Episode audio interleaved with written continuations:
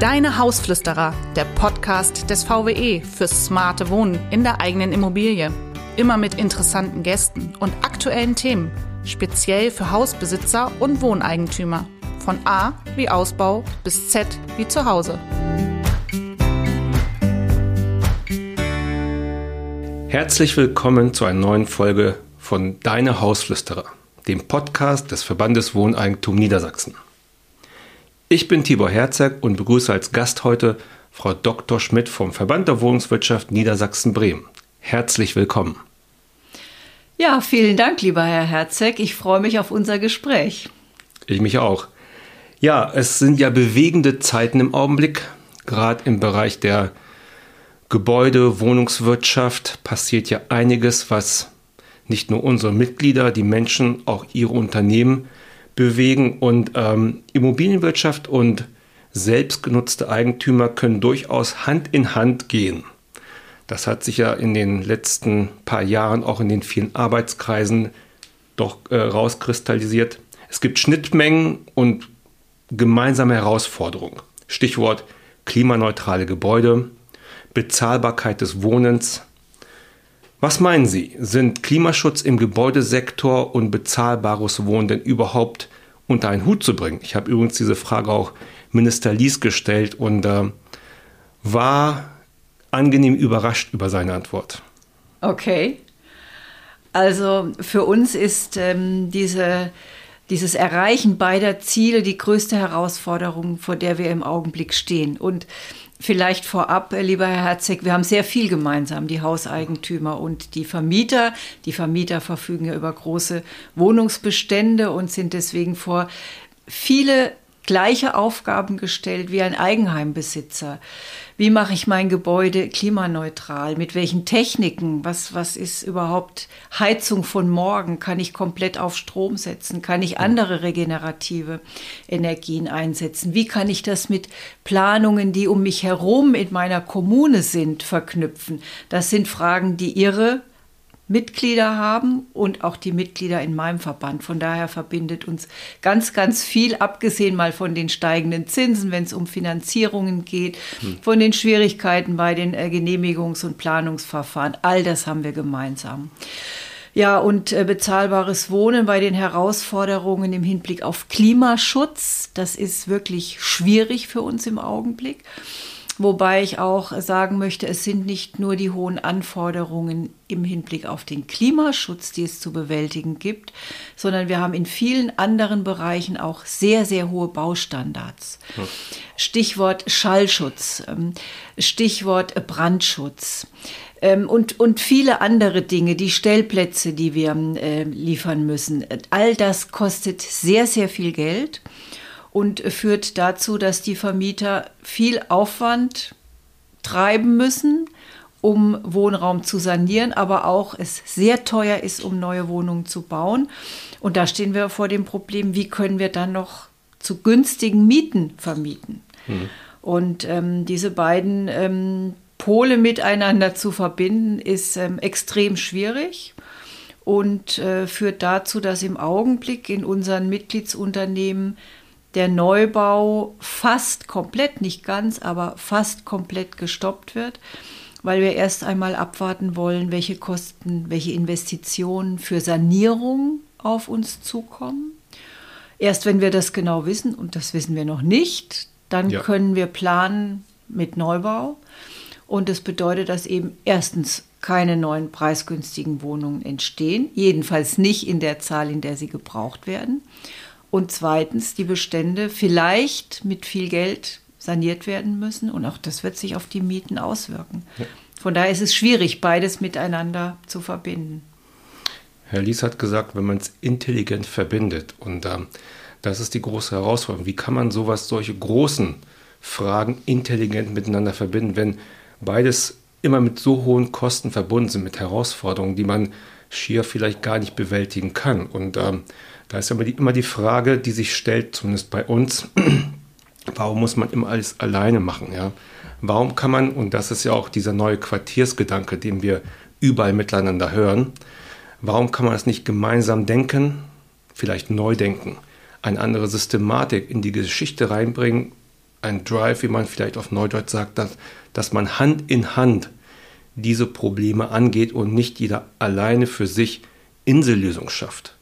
Und ich glaube, da muss die Politik auch glaub, anders denken und andere Rahmenbedingungen schaffen, sowohl für ihre Unternehmen als auch für unsere Mitglieder, die selbstnutzenden Eigentümer. Da bin ich absolut bei Ihnen. Und äh, intelligent miteinander verbinden ist ein super Stichwort. Wir stehen ja vor der Situation, dass ich auf der einen Seite von der Politik Anforderungen für die einzelnen Gebäude bekomme. Also jetzt zum Beispiel das Gebäudeenergiegesetz ab 01.01.24 sollen keine Gas- und Ölheizungen mehr eingebaut werden dürfen. Ab 01.01.24 mit einigen Ausnahmen. Ja. Auf der anderen Seite habe ich die Situation, dass die Kommunen verpflichtet sind, kommunale Wärmepläne zu machen in den nächsten Jahren. Wobei auch nicht alle. Nicht alle, aber Teil. ab 10.000, 20.000 Einwohner, also viele größere, alle mhm. größeren Kommunen. Und ich gehe aber mal davon aus, dass auch kleinere Kommunen sich dazu Gedanken machen werden. Und dazu gehört zum Beispiel, dass man auf einer kommunalen Ebene über Wärmenetze nachdenken kann, nicht nur Fernwärme, auch Nahwärmenetze wie das in anderen Ländern, zum Beispiel in Dänemark, durchaus praktiziert wird. Da versorgt man ein Quartier dann mit einem kleinen Nahwärmenetz aus regenerativen Energien. Genau diese Planung muss ich aber intelligent mit den Gebäudeeigentümern verbinden. Und ich muss ja. die Eigentümer der Gebäude frühzeitig einbeziehen. Und da ist die Politik gefordert, dass man nicht auf der einen Seite den Gebäudesektor betrachtet, auf der anderen Seite den kommunalen Sektor, sondern dass man von Anfang an sagt, ihr müsst miteinander planen. Und wenn die Kommunen ihre Pläne machen, müsst ihr die Hauseigentümer mit an den Tisch nehmen, damit die jeweiligen Planungen aufeinander abgestimmt werden. Ist jetzt sehr viel das Wort Planung drin, ja. aber man braucht so eine, wie so einen Masterplan und dann braucht man auch andere Zeithorizonte. Ich kann nicht innerhalb von einem Jahr, von zwei Jahren, von drei Jahren einzelne technische Geräte auswechseln und der Rest plant in zehn Jahreszeitraum. Das wird nicht funktionieren. Nein. Das Problem sehen wir aktuell auch gerade in der Stadt Hannover zum Beispiel, wo äh, Hauseigentümer, auch kleine Vermieter und Privateigentümer ans Fernwärmenetz angeschlossen werden sollen, aber das Netz auch gar nicht, äh, noch nicht mal in Planung ist, also gar nicht vorhanden ist. Und wenn dort die Heizungen ausfallen, warum sollen die jetzt für die nächsten vielleicht fünf, sechs, sieben Jahre neue Heizanlagen sich anschaffen, wenn sowieso irgendwann mal äh, sie gezwungen werden, sich ans Fernwärmenetz anzuschließen. Also da ist noch vieles, vieles unreif und auch nicht zu Ende gedacht, wie wir glauben.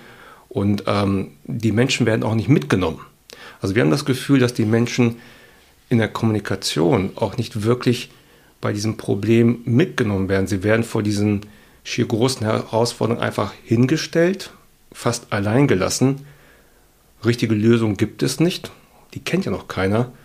Und irgendwie äh, fühlt man sich da, unsere Mitglieder, fast einsam in dieser Riesenwüste und die Unternehmen vielleicht äh, auch vor unendlich großen Problemen, weil sie müssen ja investieren.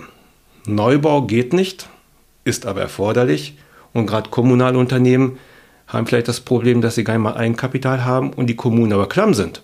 Wie wollen die denn das überhaupt bewältigen? Also vielleicht zunächst mal zu Hannover, zu der Fernwärmesatzung. Da wurde genau der Fehler gemacht, dass man die Eigentümer, die Wohnungswirtschaft, aber auch die Privaten hm. nicht einbezogen hat, sondern dass man quasi am grünen Tisch die Landeshauptstadt mit dem Versorger City hm. diese Fernwärmesatzung ja, besprochen hat, ausgehandelt hat und dann eben die Eigentümer sehen müssen, wo sie bleiben. Und das hat auch bei uns in der Wohnungswirtschaft zu sehr viel Unmut geführt, weil eben auch nicht alle Quartiere, bei denen es sinnvoll ist, Fernwärme äh, anzuschließen, weil auch nicht alle Quartiere erfasst sind, sondern wir den Eindruck haben, es ging zunächst mal darum, wo kann der Versorger am günstigsten seine Fernwärmeleitungen legen. Und das ja. darf nicht der Maßstab sein. Ja. Ja. Sie haben schon das, äh, das Stichwort GEG genannt. Ähm, dazu einfach mal so die Frage in den Raum geworfen. Was denken Sie persönlich? Wird das für Ihre Unternehmen einfach so umsetzbar sein? Also ich habe schon erwähnt, bei uns, da steht man wie so vor so einem Berg von den einzelnen Hauseigentümern und es gibt jetzt ein neues Studio von der Paritätischen, die auch genau das auch schildert, dass die Leute einfach überfordert sein werden Wie ist es bei den Unternehmen? Wie sehen die das? Sagen die, ja, da gehen wir durch oder Zähne knirschen oder wissen die überhaupt nicht wie? Wir haben ja sehr unterschiedliche Mitgliedsunternehmen. Wir haben sehr große Mitgliedsunternehmen mit äh, zum Teil über 40.000 Wohneinheiten. Wir haben aber auch sehr kleine Unternehmen, Genossenschaften, aber auch kleine kommunale Unternehmen mit zum Teil unter 10 Wohnungseinheiten. Und die gehen natürlich sehr unterschiedlich damit um.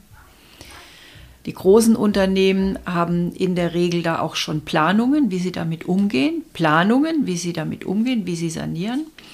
Die Kleinen stehen oft vor der Frage, wie mache ich es denn eigentlich, weil sie einfach keine eigene technische Abteilung, wie auch immer haben. Denen geht es dann so ähnlich wie ihren Mitgliedsunternehmen, also ja. wie dem Einfamilienhaus, Zweifamilienhausbesitzer. Alle stehen aber vor dem Problem, wie ist es denn zu finanzieren? Ja. Und selbst wenn ich die Heizungen austauschen könnte, weil ich die Planung habe, weil ich die Handwerker habe, weil ich die Technik habe, muss es ja bezahlt werden. Und ähm, wir denken ja in der Wohnungswirtschaft in langen Zeiträumen, auch in langen Finanzierungszeiträumen. Und es gibt bei uns äh, Berechnungen in einzelnen Mitgliedsunternehmen, die gehen dahin, wenn ich alle Anforderungen der Politik jetzt erfüllen würde, alles, was mir die Bundesregierung aufgibt, was ich an meinem Gebäude machen muss, dann wäre ich in zwei, drei Jahren insolvent, weil ich einfach diese Investitionskosten ja auch nicht weitergeben darf an die Mieter. Ja. Ich soll ja auch die Mieten nicht erhöhen, ja. was ja sozialpolitisch auch Sinn macht. Aber auch bei uns stehen viele, viele Unternehmen vor der Frage, was mache ich jetzt eigentlich und, und wie mache ich es? Und deswegen erleben wir im Augenblick einen Stillstand auch beim Neubau zum Beispiel ja. und auch eine Zurückbe Zurückhaltung bei den Investitionen. Und dann kommt noch dazu, Herr Herzig, die Stromnetze geben ja gar nicht die Leistungen her, die Kapazitäten her, die wir brauchen. Also mir wird berichtet von Unternehmen, die kaufen Wärmepumpen, die kriegen sie aber nicht ans Netz, weil der Versorger sagt, ich habe gar nicht so viel Strom an, in dieser Ecke, um euch damit zu versorgen. Also muss ich natürlich auch diese Netzversorgung mitdenken. Und ja. da hat sich die Politik bisher aus meiner Sicht wenig bis gar keine Gedanken dazu gemacht.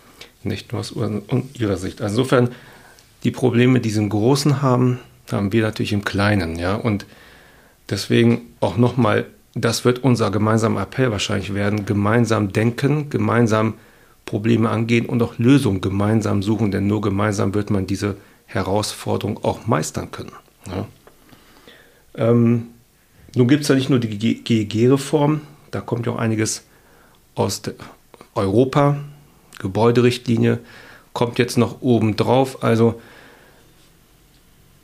da weiß ich gar nicht, wie ich den Mitgliedern bei uns das auch noch klar machen soll. Dass nachdem jetzt äh, dieser Heizungsaustausch kommen muss, jetzt noch irgendwann auch Sanierungspflichten aus der EU kommen. Sehen das Ihre Unternehmen auch so kritisch oder sagen die, Gott, das schaffen wir auch noch schon? Wir sehen das absolut kritisch, genauso wie Ihre Mitglieder auch. Es gibt ja jetzt verschiedene Vorschläge auf der europäischen Ebene. Parlament und äh, Kommission und Rat gehen ja jetzt in Verhandlungen, um die Gebäudeenergieeffizienzrichtlinie dann irgendwann im Laufe des Jahres ähm, abgestimmt zu haben. Dann haben wir also eine Richtlinie vor uns liegen. Wir wissen aber jetzt schon aus Berechnungen des Instituts äh, der Wirtschaft, dass es pro Jahr deutschlandweit Investitionen in Höhe von 261 Milliarden Euro kosten wird. Ja. Und je nachdem, welche Position sich jetzt durchsetzt, wird dieser Betrag ab dem Jahr 2024, ab dem Jahr 2025 oder ab dem Jahr 2030 erforderlich sein. Da ist aber null Luft für Neubau. Da geht es dann nur darum, die schlechtesten Gebäude, die es in, bei uns gibt, eine, zwei, drei Gebäudeklassen höher zu sanieren. Und ich habe ehrlich gesagt keine Vorstellung, wie das wirtschaftlich sinnvoll und wie sozialverträglich vor sich gehen soll. Denn wer soll das bezahlen? Das kann die Wohnungswirtschaft nicht aus eigener Kraft. Das, das können, können ihre nicht. Eigentümer auch. Ja. Der Einfamilienhausbesitzer kann das auch nicht aus eigener Kraft. Also wie soll es funktionieren? Keine Ahnung.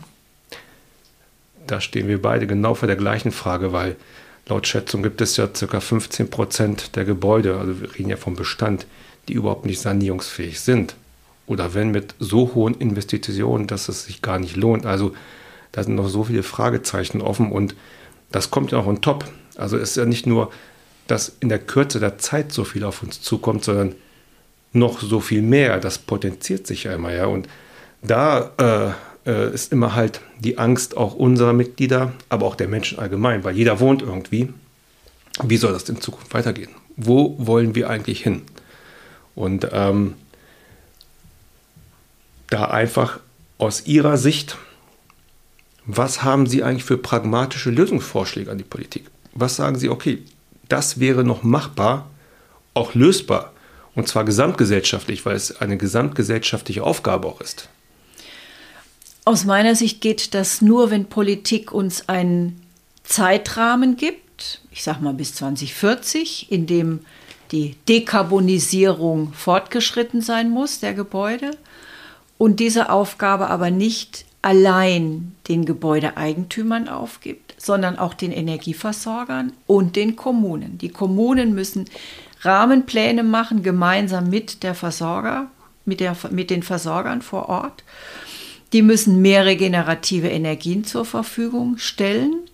Und die Gebäudeeigentümer müssen natürlich auch ein Stück weit in die Pflicht genommen werden und an die Sanierung ihrer Gebäude gehen, aber sie dürfen nicht allein gelassen werden damit. Ja. Und wenn ich ein Einfamilienhaus aus den 50ern oder 60ern habe und ich kann das über ein Wärmenetz, ob jetzt Fern- oder Nahwärme, ist ja egal, über ein Wärmenetz mit regenerativer Energie aus Geothermie oder aus Biomasse oder, oder, oder versorgen, dann habe ich eben nicht so einen hohen Sanierungsaufwand, als wenn ich ganz allein gelassen damit bin und man mir sagt, jetzt bau mal bei dir im Keller statt der Gastherme ein Energie, ein, eine, ein Heizgerät oder eine Heizung, die zu 65 Prozent aus Erneuerbaren ja. äh, betrieben wird. Und sieh mal zu, wo du die herbekommst und wie du das alleine machst. Also das kann man nur gemeinsam. Und das muss Politik jetzt auch gewährleisten, dass dieses Miteinander verbindlich ist. Und da muss auch die Förderlandschaft maßgeblich umgebaut werden. Also dieses Gießkannenprinzip und nicht zielgenau fördern kann es ja auch nicht mehr sein. Ja? Also da stellt sich bei unseren Zielgruppen immer die Frage, der, der das Geld hat und sanieren kann, der braucht vielleicht nicht mehr so viel Förderung wie derjenige, der zwar im äh, Eigenheim wohnt, aber kaum Geld hat und gibt es ja auch zuhauf. Der braucht dann eventuell mehr. Also wer fördert oder fordert, muss ja auch fördern. Und da muss man auch die Absolut. Förderlandschaft komplett umbauen, ja, anders denken. Absolut. Und noch vor 10, 20 Jahren war das, äh, war das Eigenheim die Altersvorsorge. Die Altersvorsorge. Da wurde, allen, auch noch sein. da wurde allen geraten, sich ein Haus ja. zu kaufen, um später im Alter dann eben im Eigenheim zu wohnen. Und äh, dieser Grundsatz darf jetzt nicht über den Haufen geworfen werden. Und mit Verlaub also eine Altersgrenze ab 80 einzuziehen und zu sagen, wer über 80 ist, der wird von dieser Verpflichtung äh, befreit. Das ist einfach, äh, ich sag mal, es ist unerhört. Mhm. Denn jeder, der heute in Rente geht und von seiner Rente lebt, hat Probleme, wenn er einen Hauskredit für 100 oder 120.000 Euro aufnehmen will denn die Banken sagen heute, bis zum Ausscheiden aus dem Erwerbsleben muss dieser Kredit getilgt sein. Ja. Und da kriege ich auch mit 70 keinen Kredit mehr, wenn ich über eine normale Rente verfüge. Ja. Und deswegen ist es also zwingend erforderlich, dass Politik da auch realistischer ist. Und ich finde es schon fast zynisch, eine solche Altersgrenze einzuführen. Die wird ja hoffentlich fallen. Mal gucken, was die weiteren Gespräche Oder zu bringen. planen, die einzuführen. Genau. Ich sehe, wir haben viele, viele Gemeinsamkeiten, wie anfangs schon festgestellt. Ähm, wir werden auch weiterhin wunderbar zusammenarbeiten, Hand in Hand in den Arbeitsgemeinschaften mit im Bündnis bezahlbares Wohnen, wo wir das schon seit Jahren auch gemeinsam gut tun und dafür sorgen, dass wir in Niedersachsen zumindest es hoffentlich schaffen, irgendwie bezahlbares Wohnen für die Zukunft darzustellen. Wir reden ja nicht mehr über Sozialwohnraum, sondern noch über bezahlbares Wohnen mittlerweile, ja. Und dass wir diese Themen Klimaschutz, und Bezahlbarkeit auch unter einen Hut gemeinsam kriegen. Insofern danke ich Ihnen ganz herzlich, Frau Dr. Schmidt, für dieses Gespräch heute. Vielen Dank an Sie, Herr Herzeg. Und seien Sie das nächste Mal wieder dabei. Ich sage für heute Tschüss.